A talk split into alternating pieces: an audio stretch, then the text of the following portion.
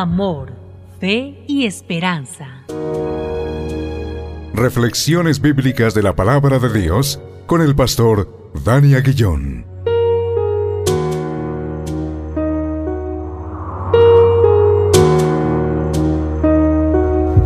Damos gracias a Dios una vez más por este tiempo, tiempo de reflexión en la hermosa palabra de Dios y hacerlo en el nombre que es sobre todo nombre, en el nombre de Cristo Jesús, nuestro Señor y nuestro Salvador. Finalizamos Salmo capítulo 19, es decir, nos corresponden versículos 13 y 14, así que leamos la palabra de Dios. Dice así, preserva también a tu siervo de las soberbias, que no se enseñoreen de mí. Entonces seré íntegro y estaré limpio de gran rebelión. Sean gratos los dichos de mi boca y la meditación de mi corazón delante de ti, oh Jehová, roca mía y redentor mío. Este pasaje nos permite meditar en cómo la palabra alerta sobre el pecado. David, en esta última parte del Salmo, pide a Dios que lo ayude de las soberbias. Es decir, David no solo pide por los pecados ocultos, sino también aquellos que manifiestan la superioridad ante los demás.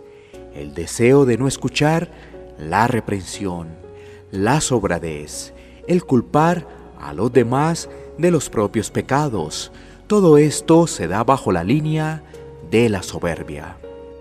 David tenía muy claro que si no se encomendaba al Señor en su lucha con el pecado, todo iba a ser en vano.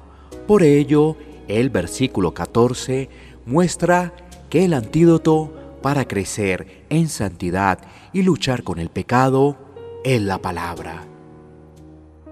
Hoy estamos en tiempos donde la revelación especial que es la Biblia es rechazada por las personas, ya que precisamente el pecado le nubla, no los deja ver, están en esclavitud. Y eso es lo que dice las escrituras. Ellos, al rechazar la palabra, desconocen su vida espiritual y solo se enfocan en sus propios deseos, que están viciados por el egoísmo. Ahora, una persona que está en Cristo pide como David que pueda luchar con el pecado y pueda crecer para dar gloria y honra al Salvador. La única esperanza para el pecador es Cristo y Cristo se encuentra en la palabra. Si la desecha y no se arrepiente, vivirá en esclavitud, y su fin será el lago que arde, fuego y azufre. Que Dios tenga misericordia. Oremos, Señor, gracias por tu palabra, que nos alerta sobre el pecado. Permítenos atesorar la palabra como ese regalo que proviene de lo alto para nuestra ayuda mientras andamos de peregrinos en esta tierra. Señor, ten misericordia de nosotros. En el nombre de Cristo Jesús. Amén.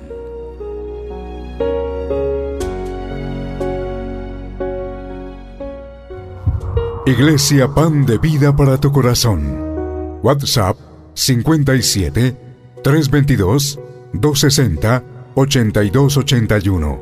Bogotá, Colombia. Sitio web pandevidaparatucorazon.com.